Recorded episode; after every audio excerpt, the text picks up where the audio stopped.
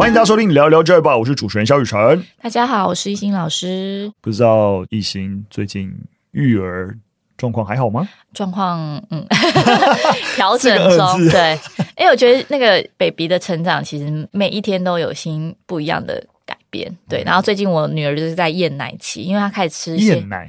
对，不喜欢吃奶。对，因为他开始吃副食品，哦，所以他可能觉得副食品是一个新天地，太好吃。对，就味道可能变了，然后再来就是他。感官也比较开放了，就是等于是他接触外面，比如他手的动作啊，眼睛看的也比较清楚了，所以他很常在喝奶的时候，因为周遭的一些比如玩具，嗯、或是爸爸讲话了，他就完全就分心，对，然后就奶嘴就吐出来这样子，奶瓶就推走这样，对，所以最近就是在陪他度过这个厌奶期，然后所有孩子都会有这种厌奶期吗？厌奶期好像就是会有不同阶段，然后我女儿最近刚。经历我觉得蛮明显的厌奶期，嗯、就是他现在的奶量跟出月中的奶量其实差不多，嗯、可是他其实已经是个快九公斤的 baby 了，嗯、但是我又觉得奶量是不是不够，就妈妈就会有一些焦虑啦。其实后来想想也不用那么焦虑，因为他饿了就会喝，他就会哭啊，对啊，所以他到底要喝多少，我好像不用那么焦虑。对，了解。这个时间点，我个人也是越来越焦虑哦，因为在一个多月，我的小孩也要出生。哇，我觉得 学习中，学习中，学姐在前面。对，但就是我觉得有趣的是，我发现，在照顾 baby 的过程中，不断调整自己的心态啊，因为自己毕竟是老师，所以你很擅长当一个给予者或是关爱者。我老公育儿跟我育儿的状况完全不一样，我可能就是会把我所有的时间 focus 在他身上。陪他翻翻爬爬，陪他睡觉啊，然后喂他吃副食品啊，陪他讲故事等等。但我老公可能就是会偷懒，就是可能想休息的时候就哎，好，你看一下电视，不会很长啊，但是就是他自己也会给自己一些调试的时间。对，然后我就有时候我就会觉得我应该要学习我老公，不要把自己逼那么紧。真的，真的，我我自己会觉得我已经请了育婴假了，我这段期间就是要。全心就以照顾小孩为 priority 最前面的，所以我可能会忘记自己，比如说想要上厕所或喝水的时间。所以我觉得我自己身体可能有出一些状况，比如说因为憋尿嘛，对，就是会出一些出现一些状况。但是有时候还蛮庆幸有这些状况的，因为就是提醒自己要。照顾自己要休息，改变一下状态。对对对，然后又尤其我刚刚讲，我女儿很厌奶，然后有时候我真的是觉得你为什么要不喝，内心就会跟她吵架。其实 明明就是五个月、五六个月大的小 baby，然后我就一直说你为什么不喝？对，然后有时候就觉得啊，蛮好笑的。她其实听不懂，对，然后就觉得哎，很有趣，是你自己在跟自己的内心做调试。然后当然就是我觉得那个调试过程很有趣，就是你会慢慢发现 baby 就是长这样。有时候我们可能跟大人讲话，觉得诶他听得懂，他可以改，然后我们的相处或是我们的互动就可以有一些不一样改变。可是 baby 他就是不会改，就是你希望他往那个方向走，喝多一点奶奶，或是多睡一点，可是他就是很自然的一个状态。所以我觉得要调整变成是自己，很有趣。不断的调整之下，就是你会发现你自己的那个那个弹性越来越大，或是你的 控制欲没有那么强。了解。对，所以蛮推荐大家生小孩。这是什么结论？就 是就是，我觉得有点像镜子一样在反映自己。解对，然后你知道，有时候真的气到说，我就是立刻要把你送去托婴中心了，我真的受不了。但往回想，就觉得哎、欸，其实也没那么糟糕，其实就是自己要调整。调整完之后，它就是一个小动物。对，辛苦全天下的父母了。对，就是哎，可以。如果想要就是试验自己内心的弹性跟多元的话，就是推荐大家生小孩。不负责任言论。哇，国家感谢你。我应该当那个推广生育的大使。真的。好，那刚有提到父母自己的心理的能量等等，我们第一则新闻就来对应看一下老师自己的心理健康的问题。我们过去其实也有分享到，就是说卫福部其实针对年轻人的心理健康、心理咨询提供了蛮多的补助。那关于老师的生理健康，其实，在二零二零年的时候就已经有修正过教师法，里面其实就有提到，就是呃，高级中等以下的学校各主管机关应该建立教师的咨商辅导的支持体系，来协助老师啊、嗯。那相关的办法就由各主管机关来定定。也就是说啊，就是全国二十二县市的政府本来就要对老师提供咨商服务的协助。那如果是中央管辖的学校，就是由教育部的国教署来负责规划。那在今年的全国局处长会议当中，新北市教育局就希望中央能够呃增加对于地方相关的补助啊。那在前一个年度新北市的额度就四三万而已，就全数就用完了。那是否还需要另外编列十倍的预算来支应？那根据新北市自己的统计啊，在去年首度启用教师智商服务啊，那提供了蛮多样，包含电话啊、线上啊、实体啊、啊个人或团体之上等等，服务达九百九十人次以上。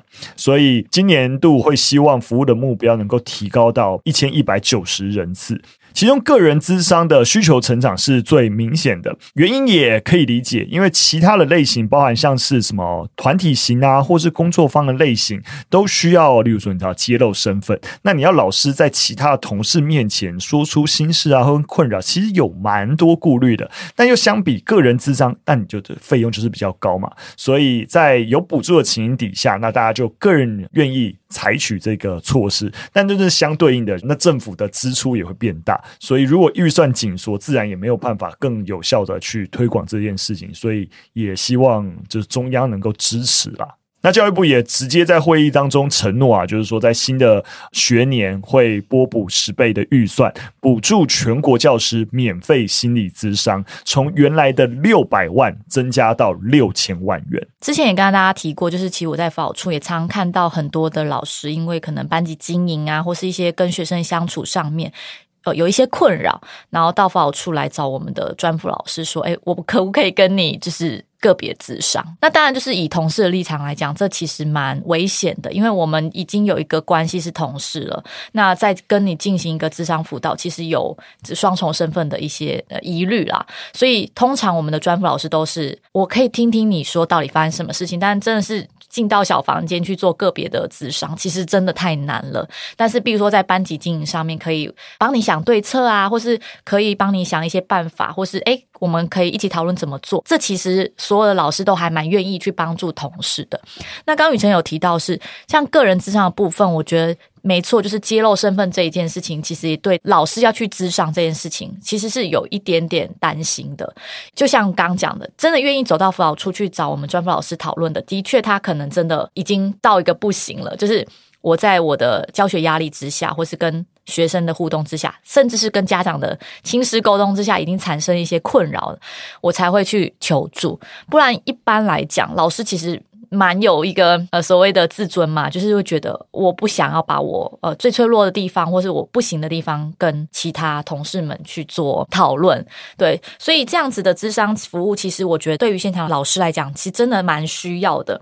那以我现场观察的经验来讲，通常老师会开始产生一些心理困扰，除了个人的个别议题之外，这个我觉得我们就不讲，因为呃每个人都有自己的议题。那当然，因为自己个人的议题，在跟人际互动上面会有一些挫败，或者是跟亲师沟通会有一些投射等等的，我觉得这的确要进到小智商室里面去讨论，因为这是很个人的问题。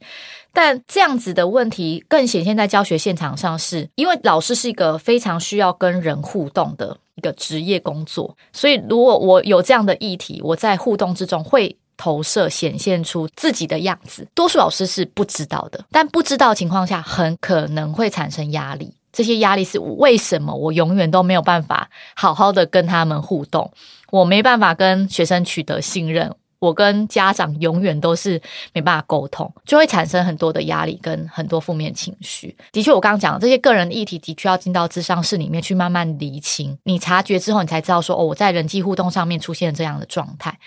但尤其我刚讲的这个高需求需要跟人家互动的状况之下，压力产生的情境就可能会有这几个。例如说，像是现在呃，老师其实蛮辛苦，就是如果你担任导师的话，家长那个赖群组。到底我要不要在晚间十一点的时候回家长讯息？好，我们先不谈就个人议题，我们先谈，就是诶，我在这个工作环境当中，我可能遇到的压力，这压力造成的一些困扰。像国中来讲，其实已经有亲师的沟通联络本了，可是很多的家长会认为不够及时，所以当有了一个，比如说 LINE 群组，或是有了老师的 LINE 之后，很长时候是在老师下班时间，然后传 LINE 给老师。比较资深的老师会认为说，我会在青师会，就是家长日的时候跟这样讲好。约法三章，对，我哪个时间点就不回了。可是有些年轻老师，或是有一些比较热心的老师，会认为，哎，家长有这个困扰，我就立刻要及时回应。可是这个其实会长期累积下来，变成是一个负能量，因为你一旦开始回了之后，家长其实会对你有期待，就是你就是要回。如果你已读不回，甚至你不读不回。或许你就是一个不好的老师，你没有解决我的困扰，所以这样子的情况之下，就会让老师更有压力。那另外就是一零八课纲之后，其实蛮多老师在改变这件事情上蛮挣扎的。长期以来，我们可能教学方式不是符合所所谓的素养教学，可是为了要赶上就是教学现场一些改变，我必须要再花我额外的时间去进修、去学习，所以这的确也会造成一个压力。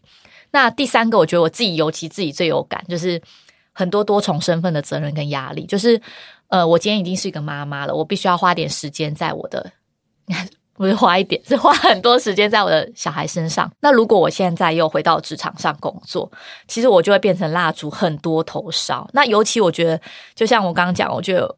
当老师都有一个特质，我们习惯给予跟照顾，所以当今天我这么多责任跟身份的时候，我会希望每一个面向我都做到最好。所以这样子的累积之下，就很常会让自己的情绪到一个临界点，因为太难去兼顾了。用想的也知道，怎么可能永远都是照顾给予者？然后你又有这么多就是蜡烛要烧的时候，对，更不用说，比如说像是。可能我们到一个年纪，我们的爸妈可能需要我们照顾。我有公公婆婆，然后我有小孩又小，然后我又有工作，这么多的学生，哇，这真的是想到就会觉得哇，压力真的蛮重的。没错，其实就跟一开始一心分享育儿一样，就是很多时候你必须要能够察觉自己的状态，你自己先能够照顾好自己，当你才可以做好这个给予者的角色。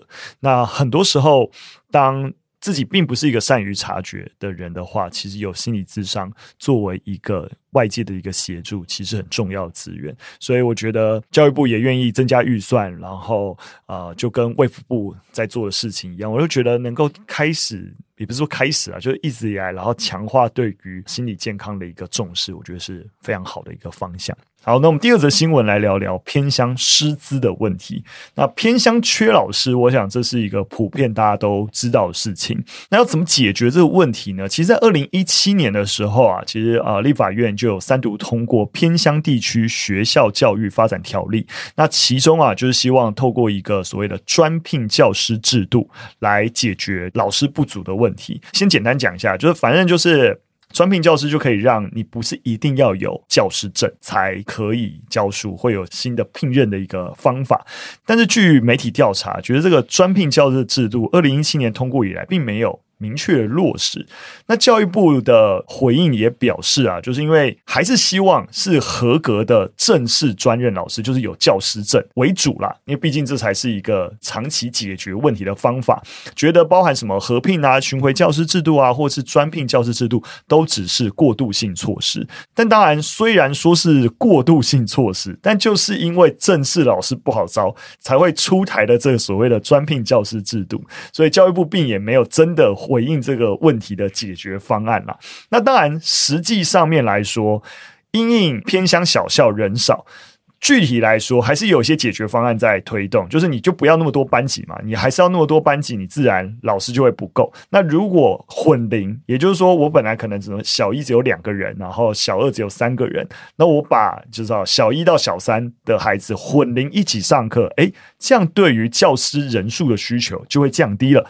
但是你也可以理解，混龄教学其实非常考验老师的能力。就是每个孩子的那个状况一直性变得更大了。那老师如果又是专聘老师，又没有相关经验的话，其实会更难应付这样的教学现场。那因应这样的一个状况，很多师培的大学也开始开设混龄教学课程的一些参考科目，例如说一些适性教学、差异化教学、各种教材教法等等。那国教署也有提供相关的资源啦，要协助小校发展混龄教学的一些系统。很多的教师的研习跟工作。作坊也有开始留意相关的议题，然后甚至有一些跨区的公开观课等等，希望让呃有这个需求的老师都有相关增能的一个管道。因为我待过偏乡，所以我还蛮能体会，就是偏乡正式老师缺乏的一个状况。大家可能会觉得说，哦，反正只要有正式合格的教师，哪一个地方有缺，他们大家应该都会来教书。但是有一个问题就是，其实这些老师可能也不是。住在这里，所以大概三年之后，大家都会想要再调走。所以虽然他是一个合格且正式的专任老师，但是其实对于学生来讲，他就是一个流动的老师。因为几年之后，他就不想要再继续在这个学校了。我们可以理解，就是偏远地区的学校，就是招募老师的确是比较困难的。所以当有这个专聘教师制度，的确能够解决，就是让老师可以留在这个地方久一点。然后，甚至如果他你表现好，你有额外的一些工作坊研习可以去增能的话，对于当地的学生来讲，其实是一个很好的帮助。那对于教育部认为说，现在还是会希望优先聘任合格正式专任教师为长期跟主要目标，我觉得其实我内心是比较疑惑、比较打问号的，因为我觉得培养在地的老师，不管是以巡回的方式或是合并的方式。然后我们有更多的一些增能的方式，让他能够在教学的过程中有一些增能的管道，我觉得才是培养在地或者是能够留在这个地方久远的一个方式。其实我蛮同意艺兴的观点，我觉得很多地区我们在思考这个学校经营的时候，就应该是纳入整个社区的资源。再去思考，特别其实也越来越多，再搭配着，其实也有许多的青年啊返乡创业就业，然后地方创生的一个议题。那学校的一个教师资格，其实新的教师专聘法本来就是有在解套这件事情。但如果教育部还是非得觉得是啊专任教师才合理，到底是不是对于那个社区或在地的孩子是最理想的方案？我跟一心一样是打个问号的。那当然，我们毕竟每个社区的状况。它那个异质性一定很大，没错。但是中央如果是以这个思维，然后因此对于这些专聘教师的制度的落实，反倒意兴阑珊，那到底真实这个缺老师的问题在现场就还是没有办法得到解决啊？你并没有真的在解决问题，你只是觉得说啊，反正是过渡措施，所以我也不太想理会，不是一件太好的事情啊。那最后一则新闻也让我们看一下美国纽约，美国纽约啊，最近的整个教育方案有一个小班。的方案其实说穿了就是缩小班级规模，其实，在台湾也是一个趋势啊。那以前我们一个班级的人数可能来到四十多人，那现在也是一直慢慢在降低，自然就可以想象师生比降低的结果，就可以让一个老师能够对于个别学生的照顾情形能够拉高。所以一直以来，缩小班级规模都是一个我们觉得提升教学品质一个很重要的措施。但当然也有人反对，哈，对，在最近的一个纽约的小班案当中，其实就会被担心。第一个，因为预算，你要实施这样子的一个小方案，代表说你的整体的教育预算就要拉高。但是呢，他们就发现，当前纽约市的预算还面临四百亿的缺口，所以这样的教育预算。到底有没有办法通过？不知道，所以有一些单位就会担心说啊，那为了要推这样的小班案，会不会反而排挤其他地方的资源？例如说，呃，针对特别表现不佳学生的一些学习资源，是不是会受到排挤？或是资优生的资源是不是受到排挤？为了让多数的学生变成小班，所以这也是大家在讨论的一个关键啊。缩小班级规模，其实对于学生来讲，应该是会是比较好的一个方向啊。就是当然，老师关注的比较多，然后学习的部分，呃，互动啊，或是你能够得到一些资源，或是你学习上的一些回馈，会比较及时。当然，缩小班级规模对于整个行政后面的庞大支出，还的确还是有一些比较需要考虑的地方。但的确应该是一个，我猜 是一个好方向吧。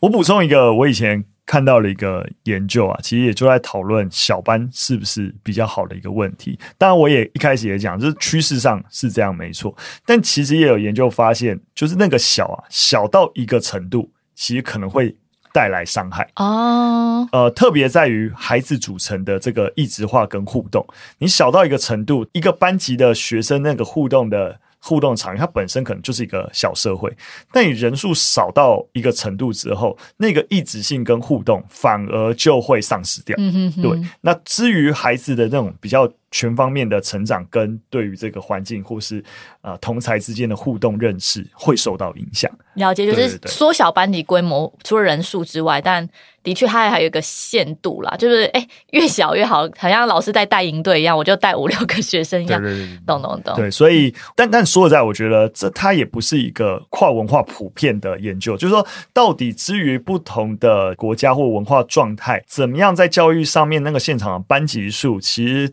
是一个综合而言最适当的学生数。是一个问号，但是我的意思只是说提出一个点啊，就小班在刚刚讲的这个师生比降低的逻辑而言是比较好的，但是它不见得是绝对的。但当然，即使这样，也是有一些配套的一个方式，例如说，我们还是希望啊、呃，例如说一个班级的学生人数还是希望多一点，让学生本身的之间同才互动可以比较丰富。但是我们也可以双导师制度，因为有些地区会用一个，哎，有一个导师，有一个副导师，也就是说是有两个老师来同时一起协助管理一个班。班级，但以不降低单一班级学生数的一个方式来应对，也是一个方法。所以核心我们发现，师生比下降一定对于个别的教学品质能够拉升，但对于同才的学习呃氛围跟环境问题，应该还是有一些方法可以照顾到。好了，只是跟大家稍微多聊一下。那对于纽约自己要如何解决自己小班跟资源缺口的问题，就不在我们 需要进一步讨论的范围了。回到这个新闻，我觉得大家考虑到也是资源排挤的一些问题啦。不过就是雨辰讲的，纽约 他们应该有想办法去解决这样子的疑虑，跟不同团体他们的声音。对对对，至于这个新闻本身，这个教育团体的倡议就看看就好。很显然，他就是很在意自己的，可能这些家长们或者是对于资优生比较在意，那就会担心资源被排挤。但是。嗯，看看就好。好了，今天跟大家分享的三则讯息到这边，非常感谢大家收听。如果喜欢我们节目内容，会有任何建议，都可以留言告诉我们。下次再见，拜拜，拜拜。